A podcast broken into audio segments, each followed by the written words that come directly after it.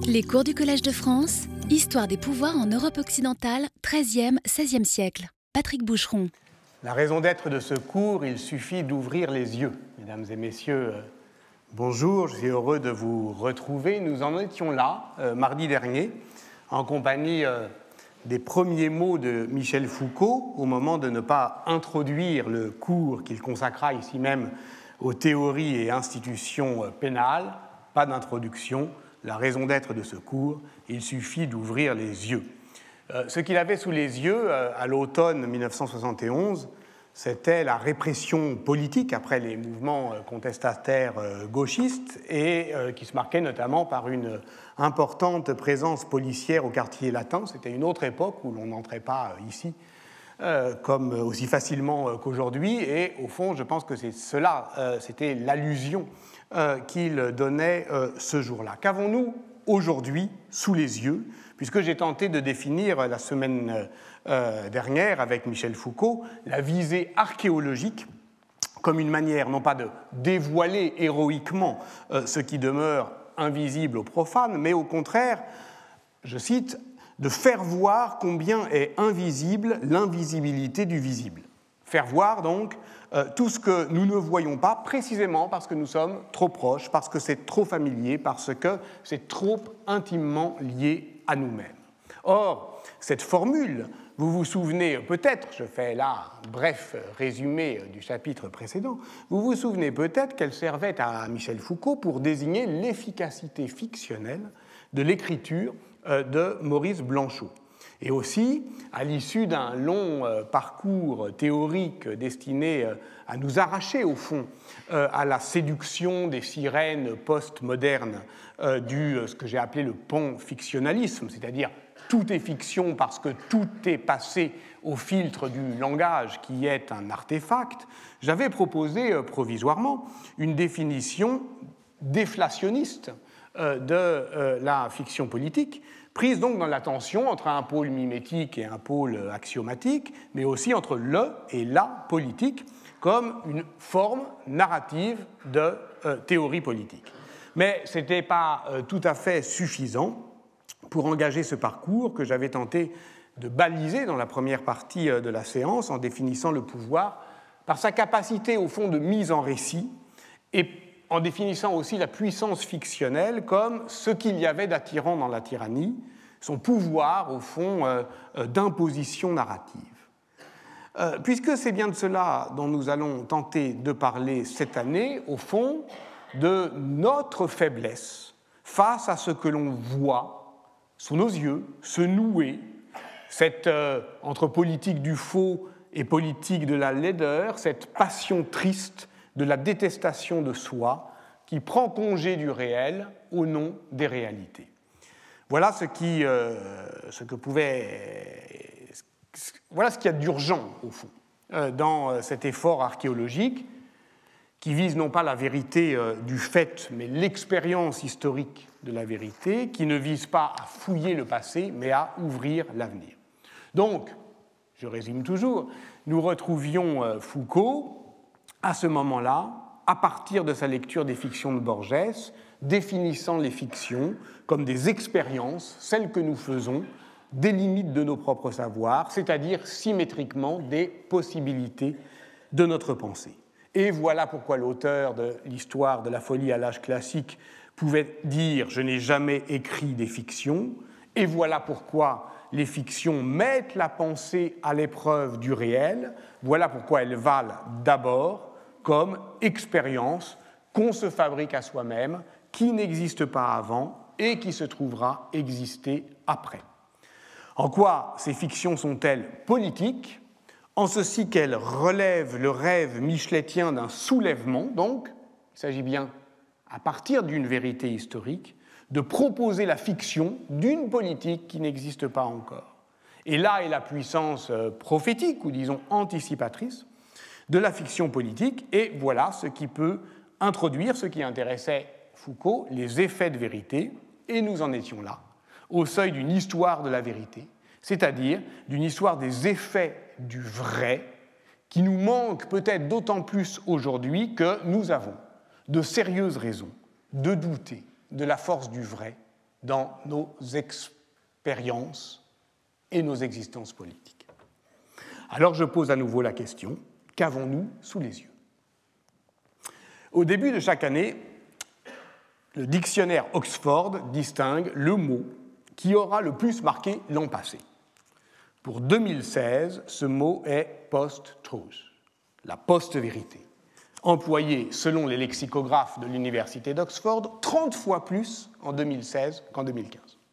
Donc il a suscité et suscite encore aujourd'hui un immense flot d'écrits sur Internet notamment et ailleurs. Je vous renvoie pour cela à la page Wikipédia sur post-vérité, Post euh, Wikipédia, c'est moins une encyclopédie qu'un sismographe du contemporain. Alors c'est assez euh, médiocre sur les savoirs stabilisés, mais c'est incomparable sur tout ce qui bouge, tout ce qui tremble, tout ce qui est en train, sous nos yeux, justement, euh, de se façonner. Le mot post-truth renvoie donc à des circonstances, je cite le dictionnaire d'Oxford, dans lesquelles les faits objectifs ont moins d'influence pour modeler l'opinion publique que les appels à l'émotion et aux opinions personnelles. Les faits et non la vérité. Euh, première euh, ambiguïté. Nous sortons de quoi? Des faits ou de la vérité? En anglais, post-truth politics, post-factual politics sont donnés comme synonymes. Et à partir de 2004, on a commencé à parler d'ère post-factuelle ou d'environnement politique post-vérité, seconde ambiguïté ou second glissement par lequel un mode de communication euh, politique ou de propagande, hein, modeler euh, l'opinion publique, c'est ce qu'on appelle euh, la propagande, par des appels à l'émotion plutôt que par le recours aux faits, devient une qualification de l'époque tout entière. L'ère post-vérité. Pourquoi 2004 Eh bien parce que c'est le 5 février 2003 dans euh, l'hémicycle de l'ONU que le secrétaire d'État américain Colin Powell a brandi une petite fiole censée euh, prouver que les Irakiens fabriquaient des armes de destruction massive, ce qui justifiait la guerre d'Irak, dite aussi Troisième guerre du Golfe. Et c'était un mensonge, un mensonge d'État. Les opinions publiques euh, commençaient à en prendre conscience en 2004, ce qui allait justement alimenter la, la théorie du complot. Seulement, et c'est la troisième ambiguïté, le recours au mensonge ne blesse pas le concept de vérité. Euh, d'une certaine manière, il faut qu'il y ait une vérité pour qu'un menteur mente. George Bush était un menteur. Donald Trump est un bonimenteur, bullshitter en anglais, ce qui est différent, ce qui est fondamentalement différent, et c'est de cette différence euh, que je partirai. Le premier, le menteur, s'écarte délibérément de la vérité, mais sait que le vrai est vrai. Le second se moque de l'idée même de vérité et ne cherche qu'à dominer. Il se désintéresse de la vérité car il ne s'intéresse qu'à ses propres objectifs. Il ne s'attend pas à ce que l'on croit ce qu'il dit, il travaille à faire croire en lui. Et ce qui est, on le remarquera au passage, l'une des définitions possibles de la rhétorique dans la cité grecque. La rhétorique, c'est l'art de gouverner son auditoire par l'usage virtuose d'un rapport au monde qui est de plus en plus détaché du réel. Donc le rhéteur est un menteur efficace qui contraint les autres sans s'engager dans son dire. Et celui qui n'entre pas dans ce jeu, c'est ce que les Grecs appellent le parésiaste, c'est-à-dire celui qui vise la parésia, le courage de la vérité, comme disait Michel Foucault, à la fin de sa vie, il s'est fait, l'historien, proprement euh, renversant de la parésia, c'est-à-dire euh, de ce moment où euh, celui qui parle se risque lui-même et engage sa relation aux autres dans le parler vrai.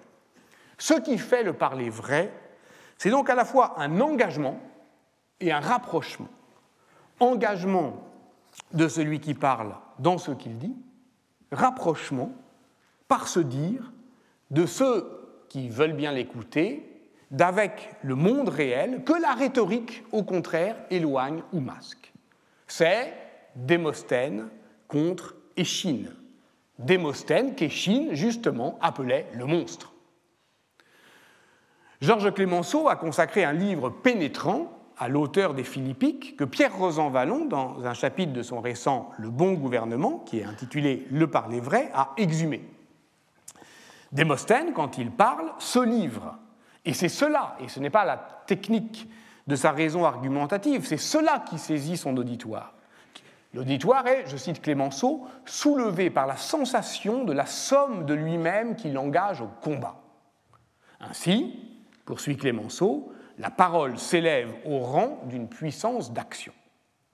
Donc, vous voyez que ce parler vrai ne s'oppose pas seulement à l'art du mensonge politique, ce qui est assez banal. Ça a été décrit par Jonathan Swift en 1733 comme l'art de convaincre le peuple par des faussetés nécessaires.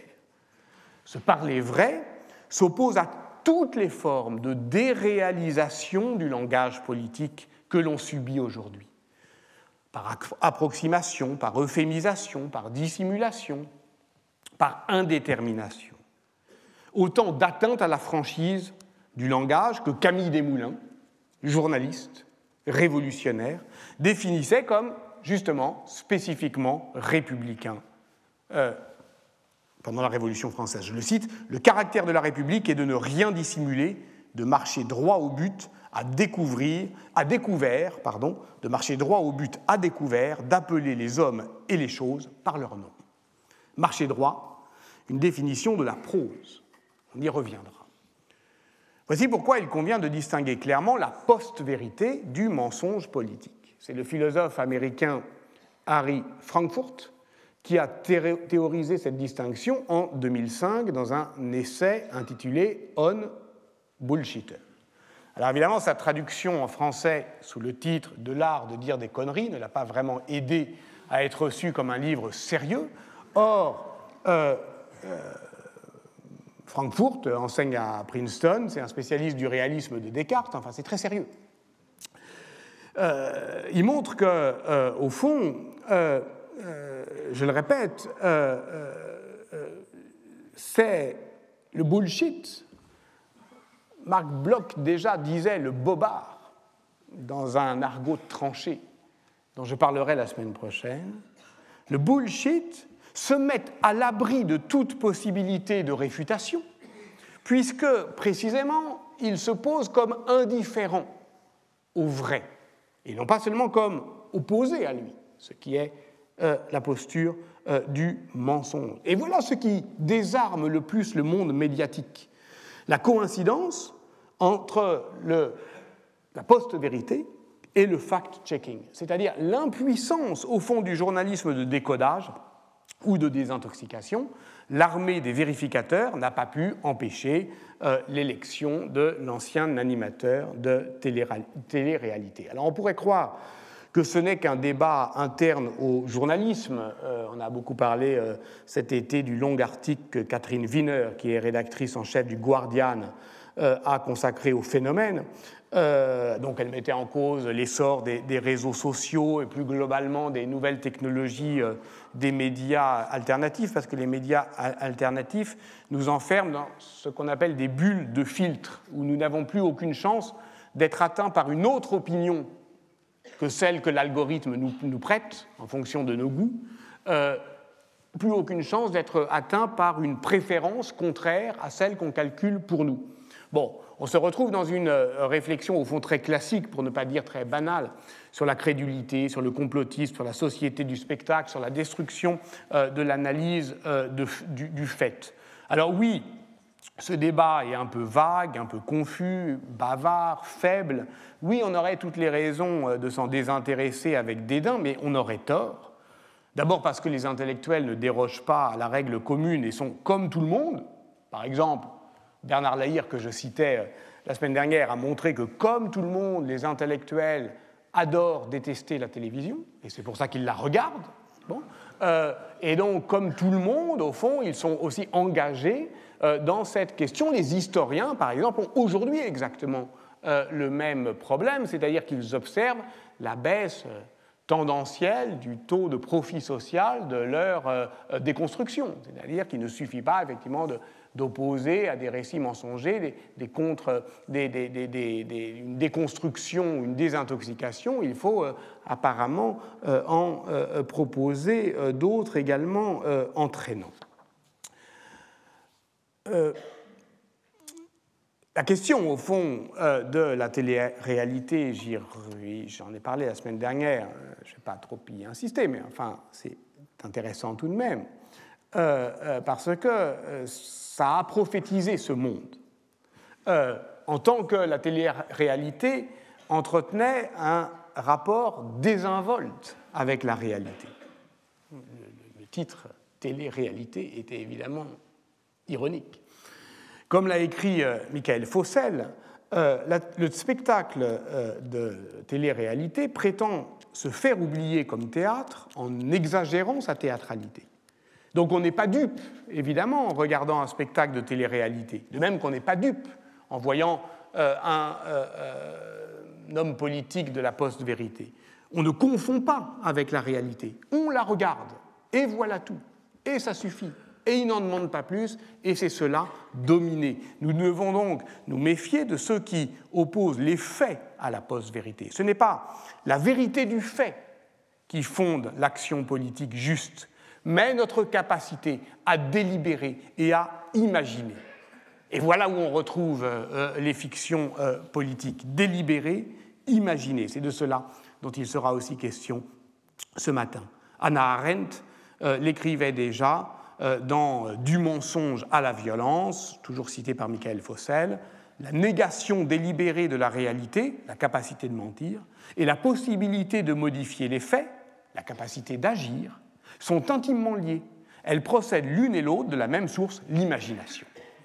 Et nous voilà donc revenus, vous l'avez compris, à la définition que je proposais des fictions politiques. Et nous voilà revenus aussi à ce constat que l'indignation morale n'entame en rien la puissance d'un gouvernement post-vérité. Il nous faut donc tenter l'archéologie du recours à la vérité dans l'exercice du pouvoir avec euh, donc les espérances théoriques que j'avais tenté de définir la fois dernière. Et j'avais aussi dit qu'on avait un guide privilégié pour ça, c'était Foucault, alors on continue, si vous le voulez bien. Dans son cours de 1980, qui est publié en 2012 sous le titre Du gouvernement des vivants, qui est le moment justement où il opère un passage, où il déplace son enquête du pouvoir au gouvernement pour chercher justement la manière dont celui-ci, le gouvernement, peut produire des actes de vérité, eh bien, lors de sa première leçon, il distinguait cinq façons d'établir une relation entre l'art de gouverner et la manifestation de la vérité, et je vous propose de le suivre rapidement dans sa démonstration. La première façon est un principe de rationalité. L'État se fonde sur un régime propre de rationalité que l'on peut désigner sous le nom de raison d'État, que l'on désigne sous ce nom depuis le XVIe siècle. Ce qu'elle manifeste, la raison d'État, c'est la vérité de l'État comme objet de l'action gouvernementale. Oui, nous sommes au tournant du XVIe et du XVIIe siècle. Nous sommes avec Giovanni Botero, juriste piémontais, brillant zélateur de la contre-réforme catholique, dont je rappelle que son livre De la raison d'État, 1589, est le premier à définir et à justifier la capacité pour un gouvernement d'agir en fonction de ses lois propres, ces lois étant déliées de la morale commune. C'est une notion, la raison d'État, qui est que l'on prête spontanément à Machiavel, mais qui, paradoxalement, est une création de l'anti-machiavélisme. Or, puisque Botero pense contre Machiavel, tout contre lui, mais quand même, c'est un adversaire. Or, ce moment de l'histoire de l'État est non seulement celui de la force instituante du droit, mais dans une perspective foucaldienne, je dirais que c'est un moment de production de vérité. Donc, l'État produit sa propre vérité et ça s'appelle la raison d'État. Puis vient ce que Foucault appelle le principe d'évidence, où le gouvernement se dissout dans l'empire de la vérité. Autrement dit, je cite Foucault, si les hommes gouvernaient selon les règles de l'évidence, ce ne seraient pas les hommes qui gouverneraient, ce seraient les choses elles-mêmes. Foucault attribue le premier principe, je l'ai dit, à Bottero, le second est identifié à François Quesnay, qui est l'auteur du tableau économique 1758, qui est la première représentation schématique de l'économie, le fondement de ce qu'Alain Suppiot appelle le gouvernement par les, nombres. C'est un mouvement, euh, c'est un moment physiocratique, donc où on pense que si tout est disponible comme ça, si les choses parlent d'elles-mêmes, alors voilà, il n'y a même plus besoin de gouverner puisqu'on sait. Ce moment physiocratique précède donc le troisième moment, saint-simonien, qui se développe au XIXe siècle. Alors on voit bien comment euh, Foucault, euh, la périodisation foucaldienne fait se succéder des siècles de manière très conventionnelle et aussi une litanie de noms propres. Hein, ce qu'il dit ne pas faire, souvent, en fait, euh, il le fait. C'est au cours de ce moment, le moment saint-simonien, au XIXe siècle, euh, que se forme et s'affirme une catégorie d'individus spécialisés dans cette connaissance objective de la vérité, un tableau économique, comment le lire, qui n'est pas un savoir spécifiquement politique, mais qui est un savoir spécialisé qui s'impose à la politique. On peut les appeler des experts. Mais ces experts, s'ils se disent experts, c'est, commence-t-on à croire, qu'ils ont quelque chose à cacher. C'est quelque chose tous les intellectuels connaissent, la défiance profonde, au fond, qu'un savoir crée chez ceux qui croient ne pas le partager, alors qu'en fait ils le partagent. Euh, c'est, mais qu'est-ce que vous cachez À vouloir tourner autour du pot comme ça? Euh, ce n'est pas d'hier que euh, la démocratie se méfie des experts. Voir les travaux de Paulin Ismar sur les esclaves publics à Athènes qui l'ont euh, démontré. Il y a effectivement une opposition qui est structurée entre le pouvoir de l'expertise et la démocratie.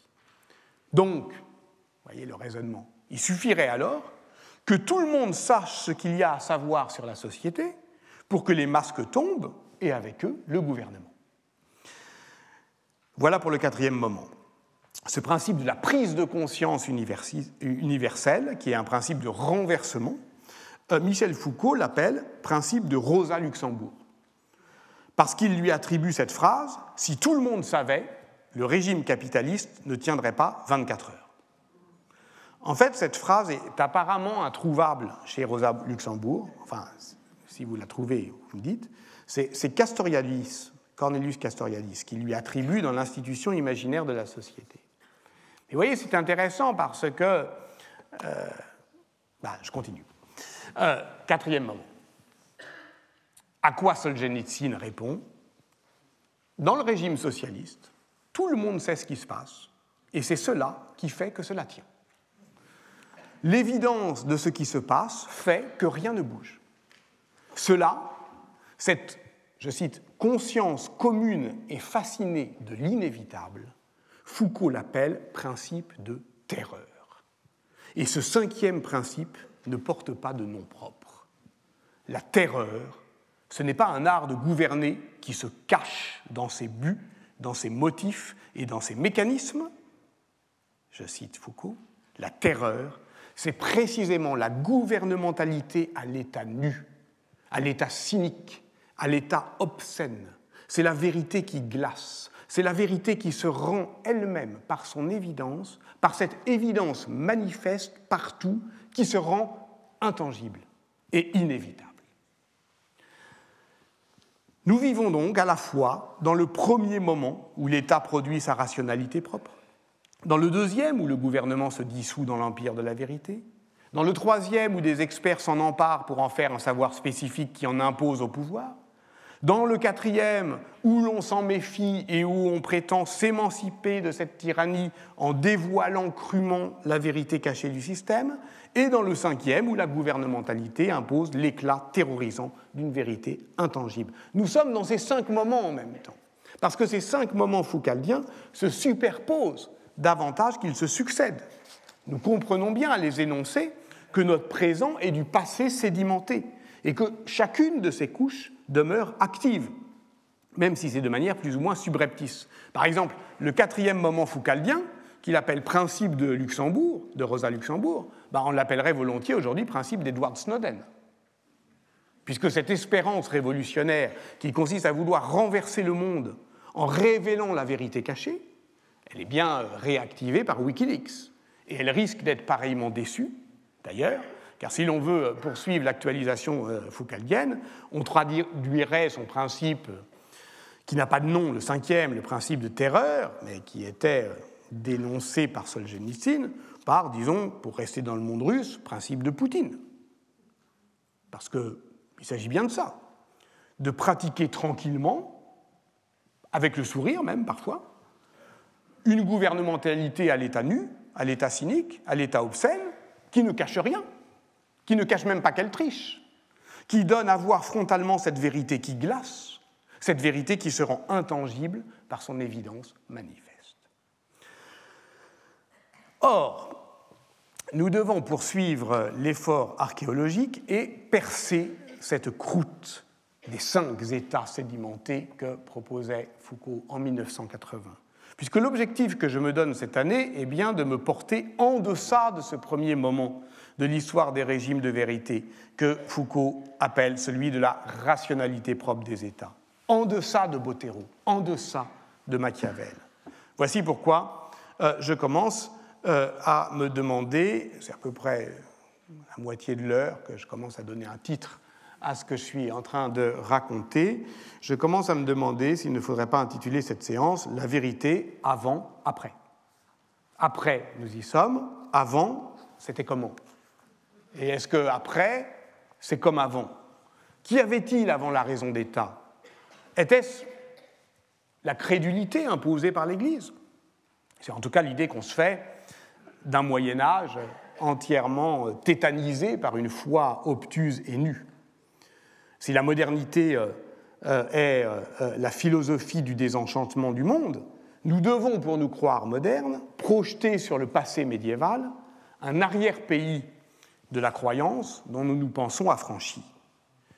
Et c'est pour ça qu'il me semble qu'il n'est pas tout à fait inutile de visiter ensemble cet arrière-pays de la croyance.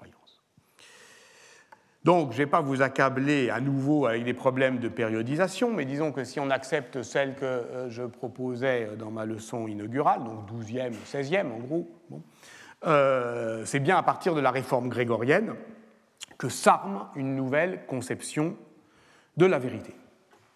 Euh, le pape, puisque la réforme grégorienne, ce n'est pas euh, simplement euh, une nouvelle doctrine pontificale de l'autorité ou un fait d'histoire disciplinaire ou doctrinale, c'est bien un nouvel ordonnancement du monde.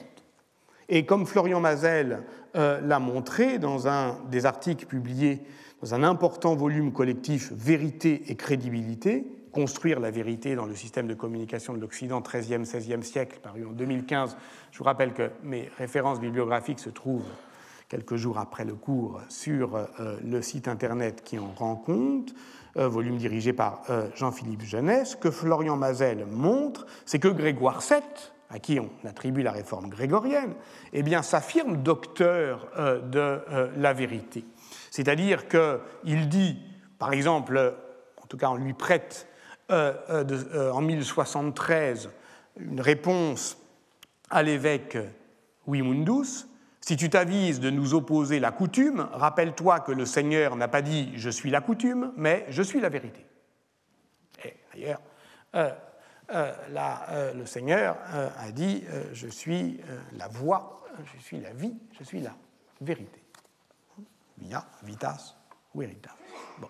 Et évidemment, euh, puisque euh, le pape se fait le vicaire euh, du Christ, la réformation consiste à armer une puissance, la plus puissante en date, des doctrines de la vérité, dont il est dépositaire. Il est docteur de la vérité.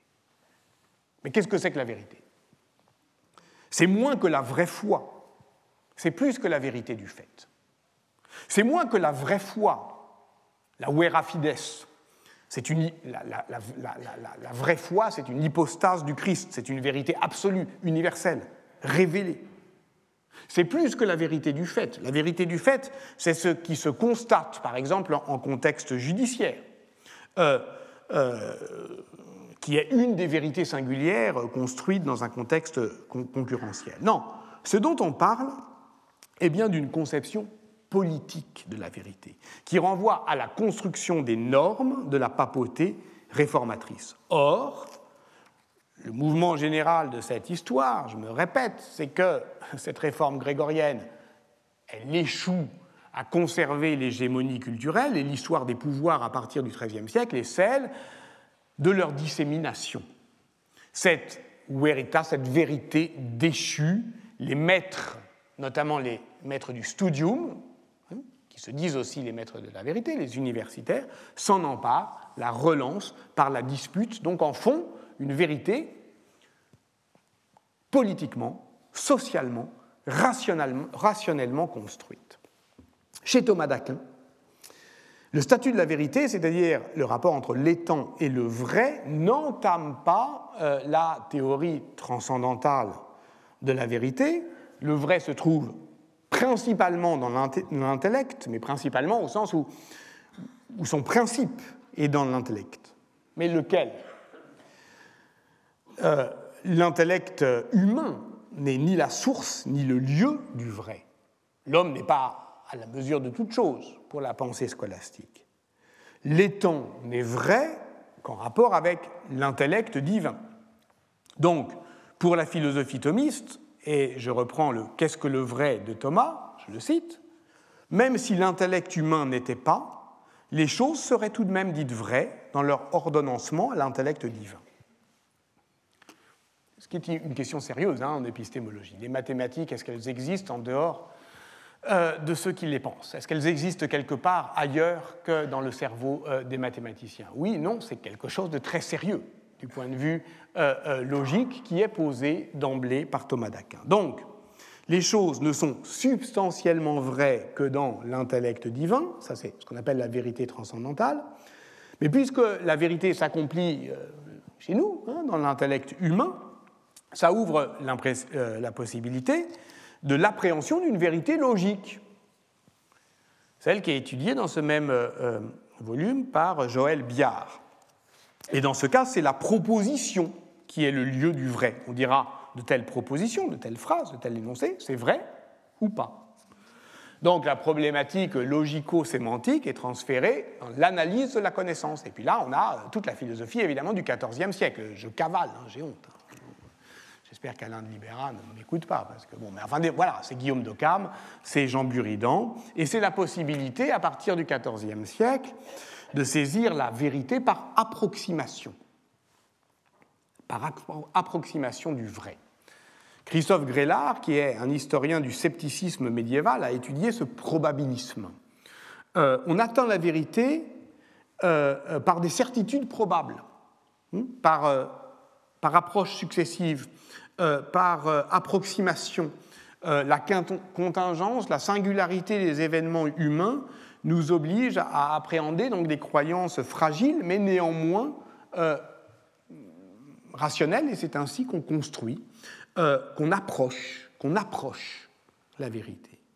Et l'éthique, la politique, requiert donc pour un philosophe comme Jean Buridan, toujours au XIVe siècle, une logique propre qui n'est pas celle des sciences de la nature, euh, qui n'est pas infaillible, euh, qui euh, doit faire avec l'ignorance inévitable de certaines circonstances, mais enfin, ce sont des procédures rationnelles d'approximation du vrai qui supposent, par exemple, la délibération. Nous y voilà. évidemment, on est dans un, dans un monde qui pense que la vérité se construit par le débat, par la dispute. C'est vrai dans les tribunaux, comme dans les universités. Donc là, on commence, vous voyez, à s'arracher à la vérité transcendantale et à avoir une conception de la vérité qui est celle du monde dont je vais parler, qui est une conception, j'allais dire, maniable, socialement euh, maniable. Tout cela donc ouvre la possibilité d'une histoire sociale des régimes de vérité. Comment vont réagir les doctes? Là, il y a un très bel article, toujours dans ce même volume, de Catherine Koenig-Pralon, qui montre que, en fait, les doctes, les savants, euh, s'accrochent à une orthodoxie de l'invraisemblable. euh, c'est extraordinaire comment le christianisme, dès qu'il a euh, un dilemme devant lui, dès qu'il a une hérésie au sens propre, un choix à faire, va toujours, et on va parler d'Eucharistie dans quelques semaines, c'est quand même le summum, va toujours choisir la solution la plus difficile à croire, la plus invraisemblable. Et c'est effectivement euh, ce que euh, euh, Catherine Koenig-Pralon appelle l'orthodoxie de l'invraisemblable. Une vérité, et vous voyez, là, bon, je ne fais pas à chaque fois de, de clin d'œil appuyé, mais vous voyez tout ce qu'on reçoit de cette histoire qui paraît apparemment si lointaine. Une vérité est d'autant plus vraie qu'elle est inouïe et invraisemblable. Elle n'est pas consonante avec le sens commun, elle est opposée à ce qui paraît manifeste, et c'est même devenu un tour rhétorique pour justifier les assertions scolastiques, chez les plus subtils, chez Maître Eckhart par exemple, euh, euh, et qui remplace l'argument de la tradition, c'est je vais vous dire quelque chose d'incroyable. Et donc c'est vrai. Euh, la vérité théologique contredit toujours ce qui s'impose au sens et ce qui forme l'ordinaire des actions humaines. Et les prescripteurs de ce savoir qui se dérobe au sens commun, quelle orthodoxie euh, de l'invraisemblable, sont les docteurs, et ils accèdent, eux, au sens profond et caché des Écritures. Ils sont, par exemple, chez un auteur comme Henri de Gand, comparé au plongeur en apnée qui va récolter des perles dans les coquillages des profondeurs. À cette invraisemblable vérité d'éclair, certains laïcs vont donc commencer à opposer la robustesse de l'expérience. Peut-être on parlera en quelque temps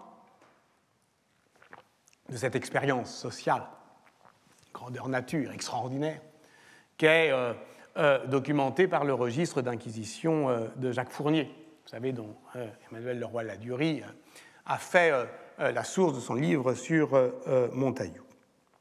On est dans le premier tiers du XIVe siècle, et Jacques Fournier, inquisiteur qui va devenir pape, eh bien, enquête sur l'extension du domaine de l'hérésie.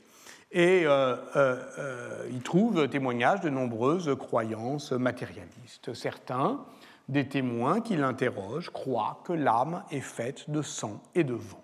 Par exemple, Guillemette Benet, par exemple, Raymond Delair. On est effectivement chez des paysans, mais voilà, qui sont confondus par l'hérésie, donc qui s'expliquent. Guillemette Benet croit en Jésus, croit en ses saints, croit en leur miracle, mais elle ne croit pas en l'immortalité de l'âme. Qui t'a enseigné cette hérésie T'as lu ça où Mais Je ne l'ai pas lu, je l'ai vu, répond-elle. Je l'ai observé. Un jour, j'ai vu mourir un enfant sans qu'une âme ne sorte de sa bouche. J'ai bien regardé, rien n'est sorti. Un jour, en revanche, je, cite, hein, j'ai saigné du nez. Et donc, j'en ai conclu que l'âme était faite de sang et de vent.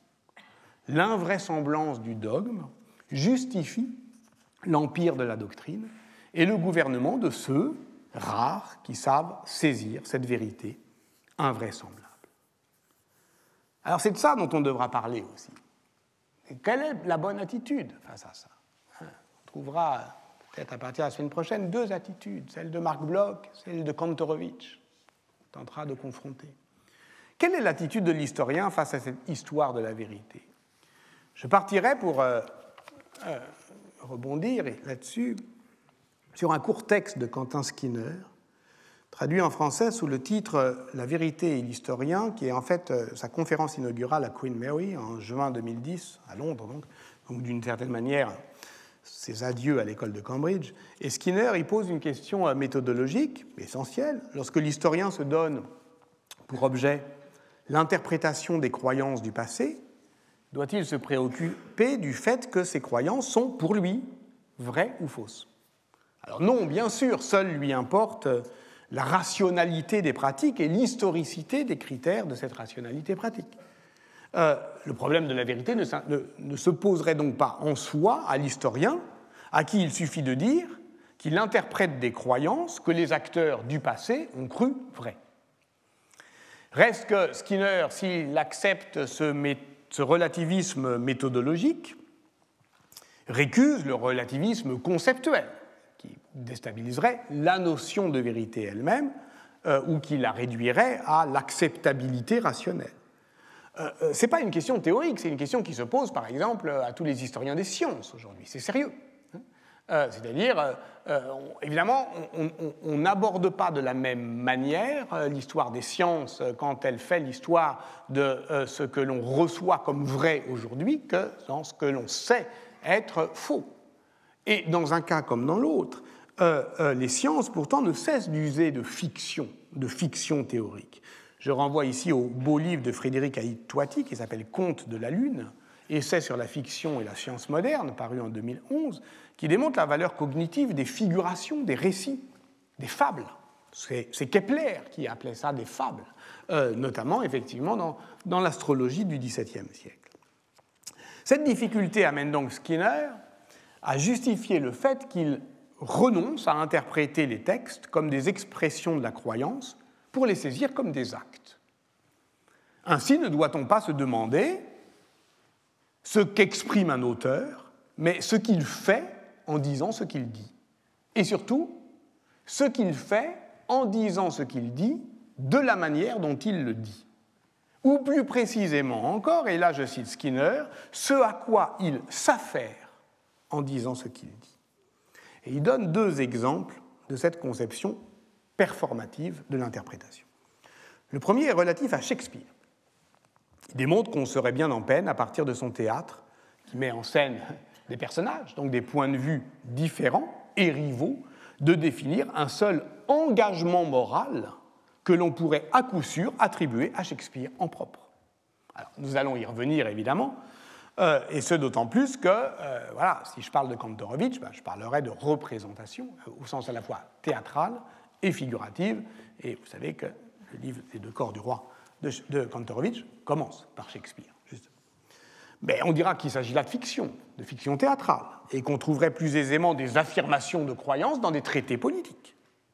D'où le second exemple, sur lequel évidemment je vais davantage me euh, consacrer dans les minutes qui me restent.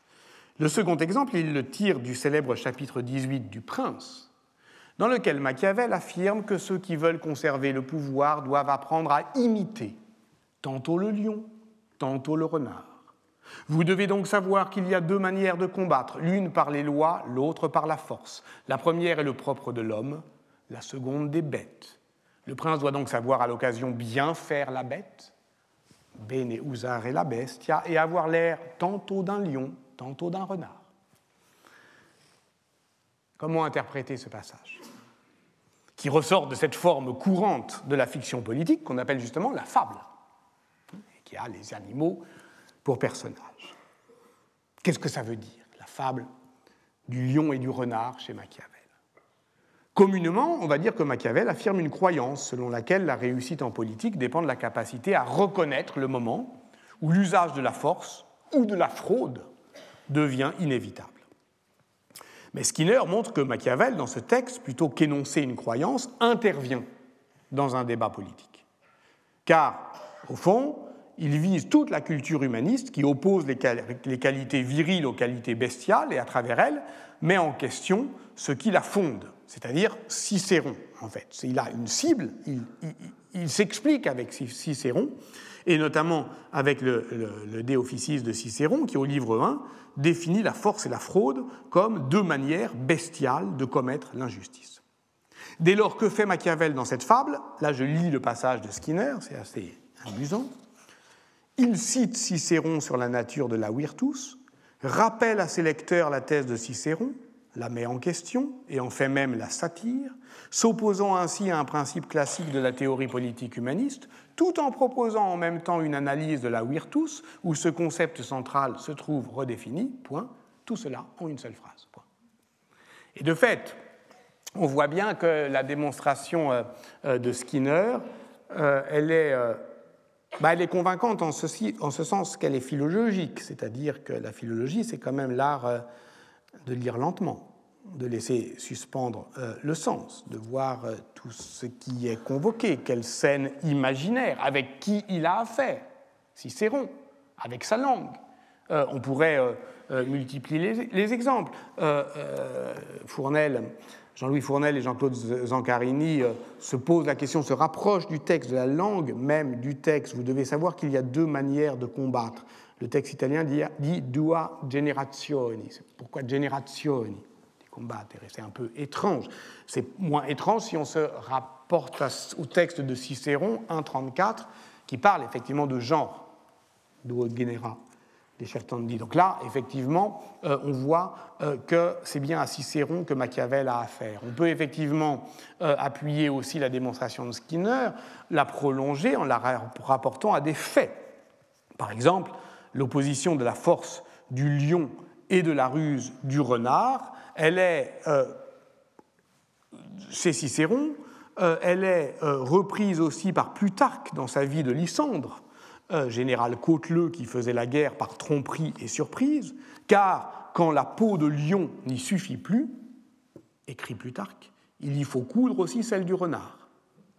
C'est cette peau de bête que Machiavel retourne comme un gant, si je puis dire, et l'on sait, ça c'est le fait, que lorsqu'il était euh, lors de sa mission auprès de César Borgia, au moment de la plus grande inquiétude, euh, eh bien, euh, il ne trouve rien de plus urgent à demander à son secrétaire que qu'il lui envoie rapidement les vies parallèles de Plutarque. Parce qu'il cherche dans la lecture des Antiques de quoi se raccrocher à un réel politique qu'il ne comprend. Et puis il y a aussi une troisième voie, le recours à la langue, le recours au fait, pour prolonger la proposition skinnérienne, et qui consiste à prendre appui sur les actualisations philosophiques postérieures de ces textes envisagés comme des manières de faire. Par exemple, dans son euh, séminaire de 2002, qui est consacré à, je cite, la bête et le souverain, Jacques Derrida, que Skinner ne cite pas, a glosé cette logique du comme si, qui dépasse de beaucoup l'éloge banal de la dissimulation pour déstabiliser le propre de l'homme. Machiavel, je cite Derrida, ne dit pas que le prince est homme et bête à la fois, qu'il a une nature double, mais il n'est pas loin de le dire écrit Derrida. En tout cas, le prince doit se comporter comme si. Car ces vertus spécifiques qui forment une morale pratique de l'action, il est au prince seulement nécessaire de sembler les avoir. Donc, il ne s'agit pas uniquement euh, de justifier une politique des apparences, mais bien de, de, fonder une critique radicale de la faculté de juger les valeurs politiques, c'est-à-dire ultimement de déstabiliser, oui, la question de la vérité du politique ou plus exactement de lui donner comme lieu propre un seuil d'indistinction. Alors, il conviendrait d'interroger cette logique du comme si, faire comme si. C'est cela la fiction politique? Dans l'avenir d'une illusion, Freud dénonçait ce qu'il appelait la philosophie du comme si, qui consiste en l'acceptation sans croyance, je le cite, de toutes sortes d'hypothèses, dont l'absence de fondement, voire l'absurdité, nous apparaît clairement. On les appelle fictions, mais en vertu de nombreuses raisons pratiques, nous devons nous comporter comme si nous croyions à ces fictions.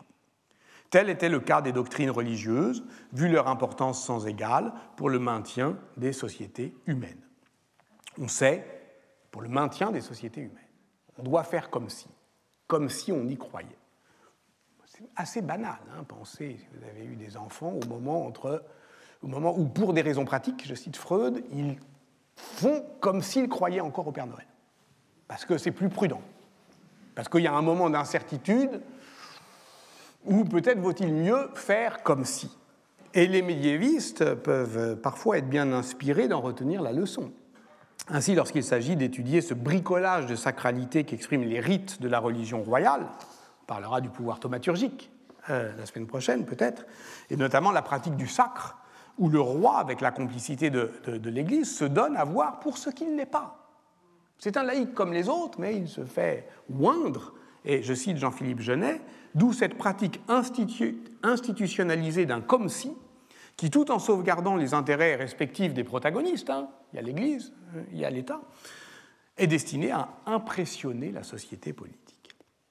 Alors cette question de la vérité du politique, je la poserai donc pour terminer tout à fait, à partir du commentaire euh, d'un extrait du chapitre 15 du Prince, très court mais très célèbre, où apparaît l'expression vérité effective de la chose, verita effettuale de la causa. Et je ferai donc en me demandant ce que fait Machiavel quand il dit ce qu'il dit, formulation skinnerienne, ou bien, formulation foucaldienne, à quelle expérience de pensée il convie son lecteur en écrivant euh, une fiction euh, politique. Et en méthode, je m'attacherai donc par conséquent rapidement aux effets de langue, aux effets de contexte et aux effets d'actualisation philosophique d'un tel passage. Euh, chapitre 15 du Prince. Il reste maintenant à voir quelles doivent être les façons et les gouvernements d'un prince envers ses sujets ou ses amis.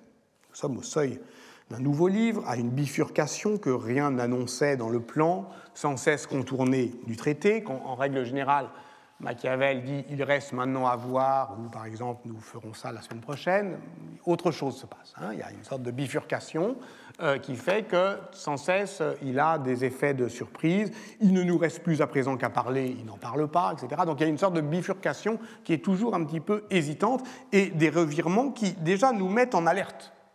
S'il s'agit de nous dire que la politique c'est le lieu de l'indétermination, alors autant nous, nous en faire faire l'expérience littéraire de, cette euh, instabilité. Revirement, donc, mais aussi renversement. Et parce que je sais que beaucoup ont écrit à ce propos, je crains, en écrivant moi aussi, d'être tenu pour présomptueux, d'autant que je m'écarte en disputant de cette matière de l'ordre des autres. Qui sont les autres euh, C'est toute la question. Euh, mais on n'aura pas le temps, je poursuis. Mais puisque mon intention est d'écrire choses utiles à qui l'entend, il m'est apparu plus convenable de suivre la vérité effective de la chose que l'image qu'on en a. Et beaucoup se sont imaginés républiques et principats dont on n'a jamais vu l'issue qu'ils existaient vraiment. En effet, il y a si loin de la façon dont on vit à celle dont on devrait vivre, que celui qui laisse ce que l'on fait pour ce que l'on devrait faire apprend plutôt sa ruine que sa conservation. Car un homme qui voudrait en tout point faire profession d'homme bon, il faut bien qu'il aille à sa ruine, parce que tant d'autres qui ne sont pas bons sont. Ainsi est-il nécessaire à un prince, s'il veut se maintenir, d'apprendre à pouvoir ne pas être bon et d'en user et de n'en pas user selon la nécessité. C'est évidemment la maxime cardinale du euh, machiavélisme, le moment où Machiavel ressemble le plus au masque du machiavélisme, le moment où il décroche l'agir princier de la morale commune, le moment où il fait du mal un problème adverbial, le prince n'a pas à faire le bien ou le mal, il peut faire bien ou mal ce qu'il a à faire. Nous sommes ici au point de la répulsion machiavélienne, hein, le seuil de l'histoire des régimes de vérité que Michel Foucault va relever. Hein. Là, il n'y a plus de vérité. Hein. Euh, les trois euh, euh, chapitres suivants du Prince déploient cette maxime à l'épreuve de cette philosophie de la nécessité, euh, mais ce n'est pas euh, mon affaire ici. Euh, l'affaire, c'est de savoir qu'est-ce que ça veut dire chose, qu'est-ce que ça veut dire vérité. La vérité effective de la chose. La langue de la diplomatie italienne a une expression pour dire l'instabilité de la situation, c'est les cause d'Italia, les choses italiennes. Ça distingue ça désigne le système instable des États italiens, toujours en quête euh, de son mode d'équilibre. Et au fond, la diplomatie, c'est ça, et Machiavel est diplomate, hein, c'est euh, de euh, peser les choses in modo bilanciato, de manière mesurée, d'en faire l'équilibre. L'Italie du Quattrocento a effectivement, et dans ce monde-là, qui est un monde où euh, Machiavel éprouve douloureusement l'incapacité des mots du politique à dire les choses qui sont en train de changer. Donc par conséquent, euh, il a besoin à la fois, comme il le dit dans la lettre de dédicace offerte au prince, d'une longue connaissance des choses modernes et d'une continuelle lecture des antiques. La chose machiavélienne, c'est donc cela. Mais la vérité. La vérité, Verita ne fait guère partie du lexique ordinaire du secrétaire florentin.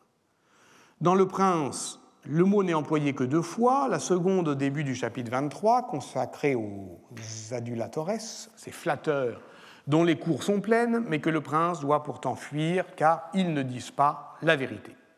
Que doit faire Un prince prudent, choisir des hommes sages, laisser à ceux-là seuls qu'il a choisi la voie libre, euh, écouter leur opinion et ensuite décider par lui-même. Plus tard dans l'histoire de Florence, il dit qu'il faut autant se méfier des mots des, euh, des adulateurs que des haineux.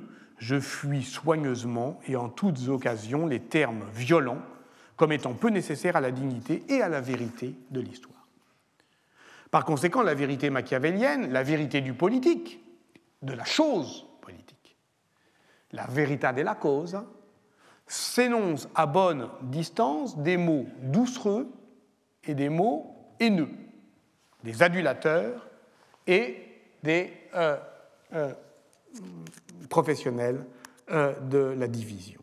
Et c'est ici qu'il faut reprendre l'analyse du passage qui nous intéresse, pour terminer, en reprenant le mouvement même de son basculement, qui se donne comme une coupure nette avec la tradition, alors laquelle peut dire qui sont ces autres contre lesquels il écrit? Alors il y a, trois hypothèses.